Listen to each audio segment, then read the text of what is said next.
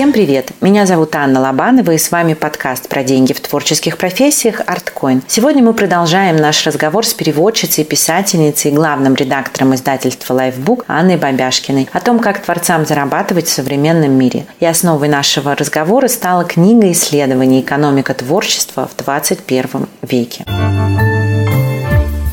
Такой у меня еще есть вопрос. Уильям очень подробно описывает про то, что в контексте искусства, да, он это все называет искусством, не принято говорить про деньги ну, просто не принято, да, и поэтому, собственно, создается очень много мифов, потому что люди не знают, как это происходит на самом деле. Как ты считаешь, в нашей стране это то же самое или это американская культура? Мне кажется, вот уж насколько у американцев принято говорить про деньги, если даже они стесняются, то у нас это в еще большей степени тема замалчиваемая и такая, которая обходится вниманием. Если ты берешь западные СМИ, посвященные книжному бизнесу, там Publishers Weekly или Booksellers, ты можешь найти там размеры авансов, которые были выплачены автором.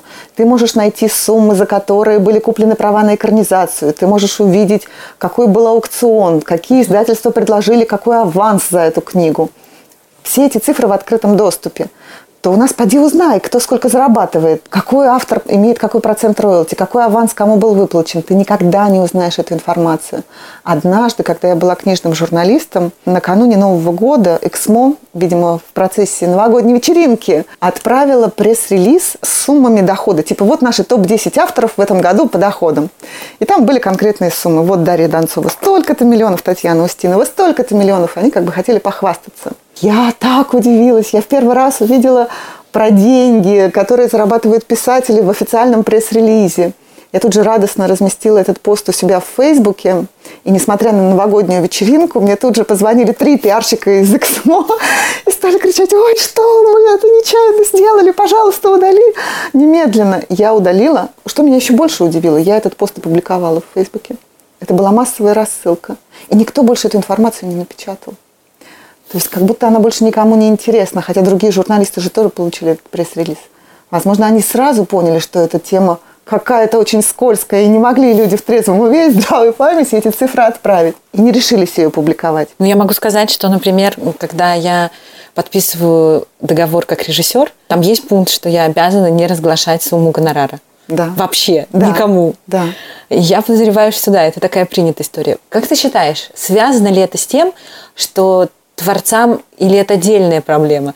И, и в принципе неловко просить деньги за свой труд. Я раньше думала, что это проблема русских исключительно творцов, mm. и это уходит корнями в наше любимое советское прошлое, что искусство должно быть бесплатным, художник должен быть голодным, и вот это все. Ну, кстати, в советское время художник не должен был быть голодным. Художник был сытый, у него были творческие союзы. Если ты стал членом Союза писателей, у тебя уже есть некий минимальный доход – у тебя есть гарантированные публикации, у тебя есть возможность отдыхать в Переделкино, и в, в Абхазии был еще дом творчества писателей, куда тоже можно было поехать. Я потому что ездила после советского времени. Хороший. Можно было поехать и отдохнуть. Я, в общем, думала все равно, что это все-таки такое наше наследие и в нашей стране принято. Это, собственно, одна из причин, почему мне захотелось сделать этот проект. Mm-hmm. Потому что я поняла, что это такое табу, очень болезненная тема, и очень многие боятся об этом говорить, да, и не понимают, что с этим делать, потому что практика коучей и психологов и каких-либо помогающих практиков в нашей стране не очень пока прижилась. Но когда я прочитала в этой книге, что, оказывается, в Америке это очень тоже развито, у меня было совершенное откровение. Как ты считаешь, почему в итоге творцам неловко оценивать свой труд, неловко просить деньги за свое творчество? Ну, по-моему, Дерезевец очень прямо ярко показывает причины, которые мешают авторам просить деньги за свое творчество. Первое – это миф о том, что творчество должно быть чисто. И как только ты начинаешь получать за него деньги, то вроде оно морается и становится уже каким-то не настоящим творчеством, а неким конъюнктурным продуктом. С другой стороны, они стесняются говорить о деньгах, потому что эти деньги на самом деле не очень большие, за исключением тех редких случаев, которые у всех на слуху, там Джон Роулинг э, и все, пожалуй. Это Джон Гришем, ну, таких авторов их буквально во всем мире знают, и их очень мало. Во всех остальных случаях эти деньги очень маленькие – и автору, опять же, стыдно эти деньги называть, потому что это вроде как его компрометирует, потому что если ты такой талантливый, почему такой бедный? И с какой стороны не посмотри, получается, что выгоднее о них молчать, чем сообщать о том, сколько ты заработал и впрямую их озвучивать. Мне кажется, единственное, наверное, исключение – это современное искусство, потому что там как да. раз наоборот очень активно оглашаются гонорары. Да, и это один из способов, собственно, поднятия э, стоимости автора. Насколько я знаю, там даже приняты какие-то фейковые оглашения, когда на да. самом деле картина не ушла за эти деньги, но ей создается таким образом провинанс. Я, да, когда прочитала книгу «Как продать акулу за 12 да. миллионов долларов», по-моему, так она называется, да. была потрясена, как перепродажи аукционами, галереями, да, создают эту добавочную стоимость. И, ну, собственно, это придумано для того, чтобы было куда инвестировать деньги, да, потому что старое искусство все раскуплено и уже не купишь. Почему тогда нет идеи инвестировать во что-то еще, кроме современного искусства? Потому что оно не окупится, да, не вернуться. Почему? Инвестируют же и в кино. Насколько я знаю, по крайней мере, я то, что я читаю в блоге угу. у Лили Ким, у них же там принято собирать деньги на какой-то такой экспериментальный фильм, который потом поедет на фестиваль, на тот же Санденс. Со многих людей, с каждого по 40 тысяч, вот 10 человек сложились, собралось 400 тысяч долларов, на которые можно снять фестивальный фильм. И для них это такая венчурная инвестиция. Таким образом инвестируют в кино. Там очень много «но», конечно же. Смотря о ком мы говорим, да, если это начинающий режиссер, который может пойти у папы попросить эти 40 тысяч долларов, это одна история. Mm. Плюс на Санденс подается же очень много работ, и да. проходят не все. То есть это все равно такая лотерея. Все равно нельзя говорить про инвестиции.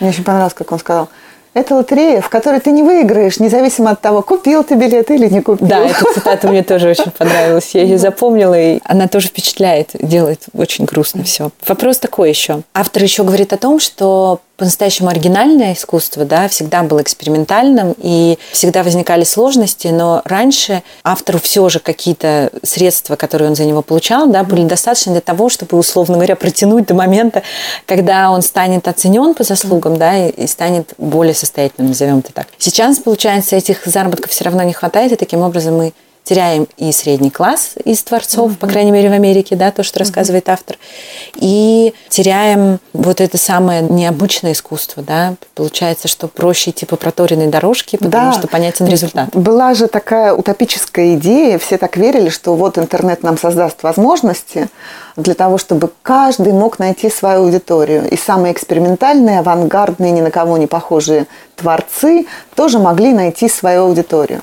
А оказалось, что вот массовая аудитория, которую ты можешь найти в интернете, она любит очень массовые, простые вещи. Она mm-hmm. любит сиреноголовых, а, вот картун котик побежал, и вот что-то такое очень-очень простое. И такого очень авангардного и экспериментального художника интернет поддерживать не готов. Если раньше был этот механизм экспертного такого отбора, например, издательства, которое могло взять и опубликовать Моби Дика, несмотря на то, что книга аудитории не понравилась. Аудитория на тот момент была еще не готова читать Моби Дика. Но вот экспертное сообщество профессиональное внутри Оценил, издательства да? да, оценило. Оно могло понять, что это вещь, что это зайдет, что это будет звучать в веках, а, что это лонгселлер. Сейчас мы его быстро не продадим много, но мы его застолбим, и он будет долго-долго по чуть-чуть продаваться. Сейчас вот с такой экспериментальной, сложной, необычной вещью – найти деньги и найти издателя очень сложно. Вопрос в том, что у этих институций, которые раньше могли позволить себе такие эксперименты и такие вот рискованные вложения, сейчас у самих очень мало ресурса, чтобы эти эксперименты финансировать. Ну, собственно, да, поэтому в кино большие блокбастеры – это всегда франшизы, а какие-то экспериментальные фильмы максимум могут быть, если они очень дешевые. Все, других вариантов нет. Это грустно, это такое да. Что хотел. делать новичкам, возникает вопрос. Вот после этой книги, прочитав, ты начинаешь думать, что делать людям, которые только сейчас делают выбор вообще, идти в искусство или нет? Мне кажется, те, кто об этом думают... Не идти. Не идти, да. Все-таки оно вот так, да.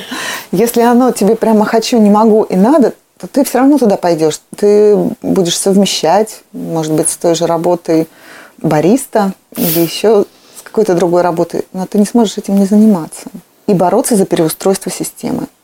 Идти, делать свое искусство, но не тратить время и одновременно с процессом непосредственно создания произведений пытаться что-то изменить в самой системе. Например, сейчас, насколько я знаю, в литературе собираются продавили эту идею очень долго, ее пытались куда-то наверх закинуть, что российским писателям нужна система грантов. Вот она нужна, Потому что на Западе эквивалент этой системы грантов есть такие писатели при университетах когда писатель состоялся, он уже как-то о себе заявил. Для многих университетов почетно и престижно предложить этому писателю ставку при университете. Он немножко преподает, немножко. Как почетный профессор. Да, такой, да? он типа как writer in residence. Он почетный профессор. При этом он сидит, пишет книгу, а университет его финансирует за право указывать его имя в своих э, документах официальных. И за то, что студенты смогут подойти к нему и пообщаться. Ну, опять А же, он, кстати... У нас такой системы нет, какого-то вот такого найма, когда писателю бы предложили зарплату, некий такой долговременное финансирование на год-два, когда он мог бы сесть и написать книгу. Книга же ну, по-нормальному пишется от трех до пяти лет. Ну, такая проработанная, хорошая книга. И вот сейчас вынесено предложение, и, насколько я понимаю, скорее всего, появится эта система грантов, когда на конкурсной основе писатели смогут получать такое вот долгосрочное финансирование проектное под написание книги. Но это будут, Это опять же, очень круто. состоявшиеся авторы, не новички. Да, но тогда есть смысл состояться, потому что сейчас ты можешь быть состоявшимся автором, и ты все равно будешь бегать из Creative Writing School в Leadband, а потом еще куда-нибудь и бесконечно преподавать, и писать рецензии на чужие книги и не заниматься своей. Посмотрите, думаете, это прямо от очень хорошей жизни. Ольга Славникова, Марина Степнова и другие очень состоявшиеся, очень успешные авторы безвылазно сидят и преподают. То есть вот Марина Степнова 10 лет писала свою книгу новую.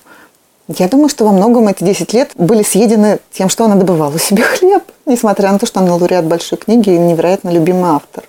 Связано ли это еще с тем, что я просто не очень знаю, как это, если мы говорим про писателей, устроено, что продажи старых тиражей, да, не приносят больше писателям каких-то денег, которые позволяют им больше ничем не заниматься. Раньше тоже эти продажи не позволяли. Смотря когда раньше. Если мы возьмем 90-е годы, когда были 100-тысячные тиражи, или советские годы, когда я тут сейчас взяла книжку, у меня лежит такая книжка старенькая, типа «Секреты 100 фокусов», издана в Советском Союзе в каком-то 70-м году. Тираж 400 тысяч. 400 Про тысяч фокусы. про фокусы. Боже. Ты думаешь, блин, как это? Конечно, даже если там автор получал 20 копеек с Я книги, объем. да, Мгм. вот на таких тиражах ты можешь. Видимо, тогда столько наиздавали, что сейчас таких тиражей их просто нет. И когда ты успешный автор, если вы возьмете Forbes, рейтинг, он публикует раз в год рейтинг самых тиражных книг. Бестселлеры, бестселлеры года. И там будут цифры порядка 20-15 тысяч тиражей. М. Это бестселлер года в топ-10. Очень маленький. Да. Но даже если автор получит по доллару с книги, хотя он получит, скорее всего, меньше, все равно это не те деньги, а, чтобы три года сидеть писать новую книгу, согласись. Да, но автор называет одну из причин еще тем, что просто переизбыток того самого искусства. Что так как всего очень-очень много, потому что оно с веками, опять же, копилось, кроме современного, да, то, соответственно, и фокус внимания Да, размывается. понятно, что Толстой делает нас всех по тиражам. Хорошо, что он паблик домен.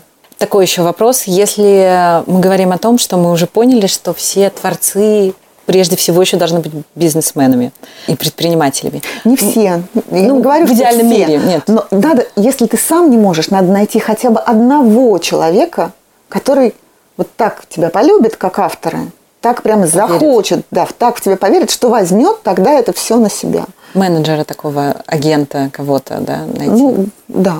Кого-то, кто тебя понесет к людям как знамя и прикроет тебя от этих людей, от блогов, от всего такого. А, может быть, в идеальном мире тогда новичкам, творцам нужно преподавать эти самые предпринимательские знания еще заодно. Ну, Мне то есть, например, если взять э, то, что он пишет про американскую систему образования, у них там есть отдельный курс, это менеджмент искусства. Если ты учишься нет. на художника, тебя учат, собственно, как составлять договоры, как продавать, э, как выставляться в галереях, как выстраивать бренд, как занимать свою нишу. То есть это все целый предмет. Я ходила на лекцию, приезжали, преподавали в Шанинке профессоры из Бас University великобританского. У них это тоже, они рассказывали, какое у них содержание курса, чему у них учат писателя. И у них тоже писатели учат монетизировать свое творчество. Это отдельный предмет. Учат рекламировать свое творчество, проводить презентации, писать пресс-релизы, вести блог, находить партнеров. Это все отдельная дисциплина, и этому учат. То есть просто наше образование пока отстает. Он, то есть, собственно, да, он пишет про то, что каждый творец должен обладать навыками самомаркетинга, саморекламы, самобрендинга, и что это на данном этапе очень важно. Да, и самобухгалтера. Ну, сейчас есть всякие приложения, которые помогают. Про бухгалтерию уже проще. Есть еще вот такая у нее выписана цитата. А если мало кто представляет, сколько авторов, особенно молодых, уходит из искусства еще в начале творческого пути, то это только потому, что за каждой волной, разбивающейся о берег, сразу накатывает другая. Поэтому дефицита подающих надежды авторов не существует. Просто они каждый год новые. Как ты ее прокомментируешь? Это Мне кажется, так, так было всегда. Ну, мне тоже кажется, что это не как это сказать, бич современности, мне кажется, всегда очень многие уходили. Всегда было много тех, кто стремится, мало тех, кто доходит. В принципе, художники, кроме времен Советского Союза, когда их действительно содержало государство, они никогда особенно не процветали. Пушкин умер весь в долгах которые, возможно, во многом его и убили. Согласна. Но это не повод не бороться за более лучший мир и не пытаться его выстроить. Еще очень интересный там рассматривается эффект такой, что очень многие творцы а, в Америке в осознанном возрасте, ну, допустим, там около 40, mm-hmm. да, принимают осознанное решение уйти из искусства любого, mm-hmm. понимая, что сейчас у них еще есть хотя бы немножко времени построить другую карьеру, а там 80 уже будет поздно, да, что-либо да. делать. И они останутся без медицинской страховки, без пенсии, без собственного жилья и без детей, которые могут тебя покормить хотя бы в старости. То есть они оказываются вообще ни с чем.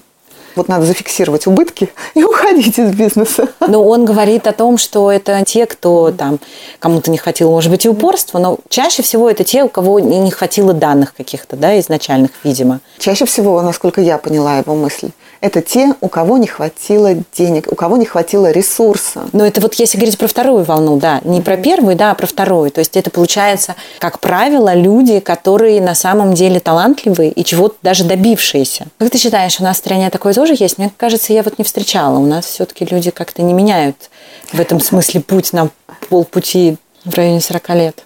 Мне кажется, у нас нет такой тенденции пока. Мне кажется, у нас не так много людей настолько одержимых, которые бы действительно все поставили на карту. Ну, то есть они есть, но они уже настолько все поставили на карту, что уже они уже ничего не выиграют, если они сменят. И у нас, в отличие от Америки, есть ОМС. Ты можешь пойти и полечиться. У нас есть гарантированная пенсия, так или иначе, в отличие от Америки. И у нас она, нет долгов и она будет, за образование. Да, у нас нет долгов за образование. То есть они не настолько ужасающая ситуация. В Америке, если ты не скопил себе пенсию, у тебя ее никакой не будет. У нас же пенсия моя, которая там платит все налоги бесконечное количество лет, и человека, который никогда не платил эти налоги или платил очень маленькие, она будет примерно одинаковая, 13 тысяч рублей.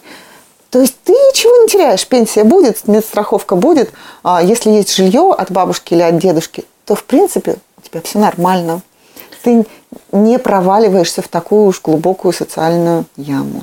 А мне подумалось, что еще это может быть связано с тем, что я не знаю, как в Америке, я там не жила и не работала, но мне кажется, но что он же описывает эти ужасные ситуации, когда люди живут в подвалах Нет, по 16 в... человек, чтобы пойти и что-то там где-то порисовать. Это да, ну, я имела в виду, что в нашей стране в 40 и 45 сменить карьеру практически невозможно. Я подумала, что, может быть, это с этим связано. Ну, то есть я не знаю, по крайней мере, лично я не знаю таких историй, чтобы человек в 45 легко устроился с нуля на какую-то вообще новую область. У нас же не любят брать людей старше 40 на работу. Мне кажется, это с этим связано я еще. Я не, не думала об этом. Нет? Мне надо сесть и подумать. У нас же действительно возрастные ограничения очень сильно. Если ты идешь с нуля в какую-то область, ты пойдешь на какую-то низкую должность, ассистентов или что-то такое. Угу. И у нас, как правило, на них любят очень брать молоденьких студентов, либо сразу после института, угу. потому что у них нет семьи. Значит, и они могут прожить на эти деньги. И, и к тому же еще их можно использовать там круглосуточно. Да? Угу. Они пока горят, у них очень много сил, и у них нет каких-то других обязательств в большом угу. количестве. А человека, если ты возьмешь 40 плюс официально, ты будешь угу. обязан оплачивать больничные, когда когда он съест с детьми там, и так далее. Мне кажется, вот это еще срабатывает, нет? Есть самозанятость, есть много вариантов, когда можно, можно попробовать сменить, да. Возможно. Но только надо самому брать за себя ответственность и не идти в найм. А вот если ты решил переквалифицироваться в того же художника, в писателя, ну, ты оформляешь Фриланс. самозанятость и вступаешь в отношения. Фриланс, да. наш любимый такую еще тему хочу поднять, он ее тоже немножечко поднимает на тему критики, что в связи с тем, что сейчас очень много дилетантства, много дилетантства в том числе и в критике, и это такая не очень хорошая сторона. И плюс к тому же из-за того, что появился еще интернет, творец сразу, получается, начинает сравниваться с первых шагов со всем миром. Да. И это очень сложный этап, и Насколько я понимаю, автор советует э, сразу начинающим творцам признать, что они плохи, чтобы это пережить и идти дальше.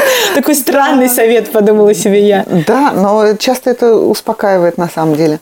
Когда ты думаешь, о господи, я написал такую посредственную книгу. Как не, не провалиться под землю со стыда.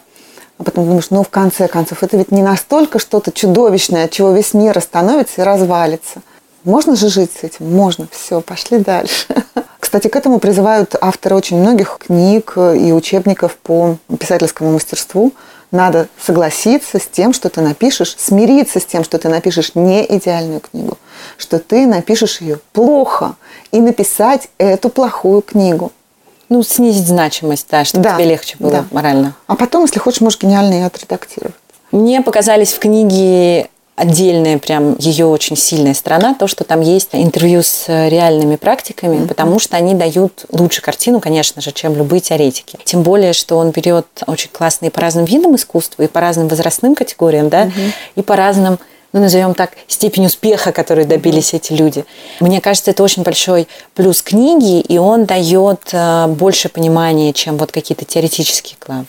Мне также были интересны все цифры. Там же бесконечное количество цифр. Сколько составляют авансы, какой процент уходит агенту, какой общий объем рынка, сколько людей зарабатывают столько-то, а сколько людей зарабатывают столько-то, какой годовой получается доход, куда эти деньги тратятся, сколько уходит на аренду, на студию, на материалы. То есть вся вот эта финансовая часть, если он уже взялся писать про деньги, то он про них пишет в том числе и конкретно, с цифрами на руках, с исследованиями, с чеками. И это очень приятно, что это не только теоретизирование и как бы постановка проблемы, такое прямо предметное очень исследование. Да, практическое. И еще мне очень понравилось, что он заставил такие многих творцов, которые были не готовы к каким-то mm-hmm. детальным обсуждениям, все-таки это озвучить. И отдельное, возможно, плюс переводчика, я не знаю, но нюансы вот этих описаний, как они об этом говорили, потому что они иногда вот эти вот ремарки, да, дают больше понимания, чем сам текст э, человека, который об этом говорил, и это, мне кажется, очень классно подключает к этим творцам, это прям такое отдельное. А когда там есть такой вопрос, сидите ли вы на адероле? Это прекрасный момент. Да, как и все вокруг. А, да, ну не знаю, как все остальные. Это, это смешные такие ответы. И получается, что да, все, кто пытаются выжить в этой системе, они должны быть невероятно продуктивными. Какое-то время был такой афоризм, что творчество – продукт праздности. И когда ты смотришь на реальный ритм жизни, на графики этих людей, на то количество работы, которое они делают, ты понимаешь, что сейчас творчество ни в коем случае не продукт праздности. Это продукт какого-то гигантского перенапряжения, жизни на пределе возможностей, на самом деле. Ну да, потому что получается, что еще много-много чего до, до этого творчества надо успеть сделать. Давай, наверное, подводя итог, озвучь, пожалуйста, как ты считаешь, будучи, опять же, еще и творческим человеком, лично, кому эта книжка будет интересна и полезна прежде всего, конечно же? Мне кажется, эта книга, которая выйдет в середине апреля, она будет интересна и полезна всем людям, которые задумываются о творчестве, которые практикуют творчество, которые живут с творческими людьми, которые работают в творческих индустриях, любые творческие индустрии, издательство, художественное творчество, музыкальное, танец, кино, то есть творчество во всех его проявлениях. Она, мне кажется, очень важна для менеджеров культуры. Я бы ее советовала прочитать я бы очень хотела, чтобы ее прочитали все меценаты, люди с большими деньгами. Я бы хотела, чтобы ее прочитали те, кто потребляют культуру, чтобы они поняли, куда на самом деле могут пойти их деньги, если они перестанут скачивать у пиратов, например. А как это сильно может изменить жизнь творцов. Потому что у многих же есть ощущение, что все писатели, они вот как Джоан Роулинг, уже эти деньги вот так вот бочками солят и не знают, куда их потратить. Я надеюсь, что когда они увидят реальную картину, они поймут, что ну заплати ты эти 150 рублей за электронную книгу. Не иди на флебусту. тебе это полчашки кофе, а для автора это огромное событие. Это возможность, которое- собственно, а, вот эта мысль меня очень поразила про то, что если большинство людей, которых он спрашивал, если добились успеха какого-либо в творчестве и искусстве, они говорили о том, что это не дает им возможность состоятельности жить дальше, а возможность продолжать заниматься этим самым творчеством. Вот это, мне кажется, такой очень глубокий и сильный Да, вывод. дай э, творцу деньги, и он сделает еще искусство. В общем, в этом есть свой плюс. Да. Спасибо большое тебе Спасибо за за, все ответы. интерес к этой книге. Ну, мне действительно кажется, она очень полезна и помогает взглянуть за кулисье. Потому что я, например, не очень много знала там про писательскую какое-то закулисье Я или там надеюсь, что музыкальное. она станет поводом, таким спусковым крючком, триггером для того, чтобы не просто поговорить о проблеме, а что-то взять и, возможно, реально изменить в нашей системе грантов на книгоиздание, системе грантов для писателей. Да много чего нуждается, конечно, в государственной поддержке, в том числе не только государственной. Он классно описывает какие-то вещи про то, как, например, университеты, да, почему им выгодно нанимать себе творцов-преподавателей, потому что тогда кроме того, что это там можно использовать как-то, эти университеты тогда еще получают гранты от государства за то, что у них есть такие люди. У нас же этого тоже, получается, нет, и это тоже большой минус. Это правда. И мне кажется, что эта книга еще очень будет полезна тем людям, которые живут какой-то другой образ жизни, но рядом с ними есть творцы, и они не очень понимают, почему эти люди... Да, Он очень хорошо описывает, мне так понравилось, как он описывает а, индекс богемы, вводит это понятие. Зачем вообще нам эти люди культуры? В принципе, у нас есть хлеб, и нам хорошо, нам и без ваших книг, песен, кино и плясок и так хорошо. И он показывает, что если в сообществе есть эти люди культуры, это качественно меняет саму среду. А, Да. Она э, повышает уровень жизни всего общества, что это повышает э, уровень цен на недвижимость там, где начинают скапливаться художники и творцы, хотя они и не могут ее купить, но в принципе сам район делается дороже. Это вообще, кстати, был очень грустный для меня момент, когда там описывалось про то, как сначала тяжело и грустно живут художники в каком-то районе. Наконец они делают его популярным, модным и крутым, и они вынуждены его покинуть, потому Да. что у них теперь на это денег нет. А другие люди туда на результат их труда приехать, да, радоваться и жить. Джентрификация, да. Да, это очень грустный термин, надо Э. Но он э, говорит о том, что художники также важны для самочувствия города, как парки, велодорожки, кофейни. И без художников просто... Городская среда, да, Да. не получится. Спасибо вам, что слушали нас. Если вам нравится наш проект, то вы знаете, что делать. Ваши лайки и комментарии помогают увидеть наш подкаст новым слушателям. Пока-пока. Thank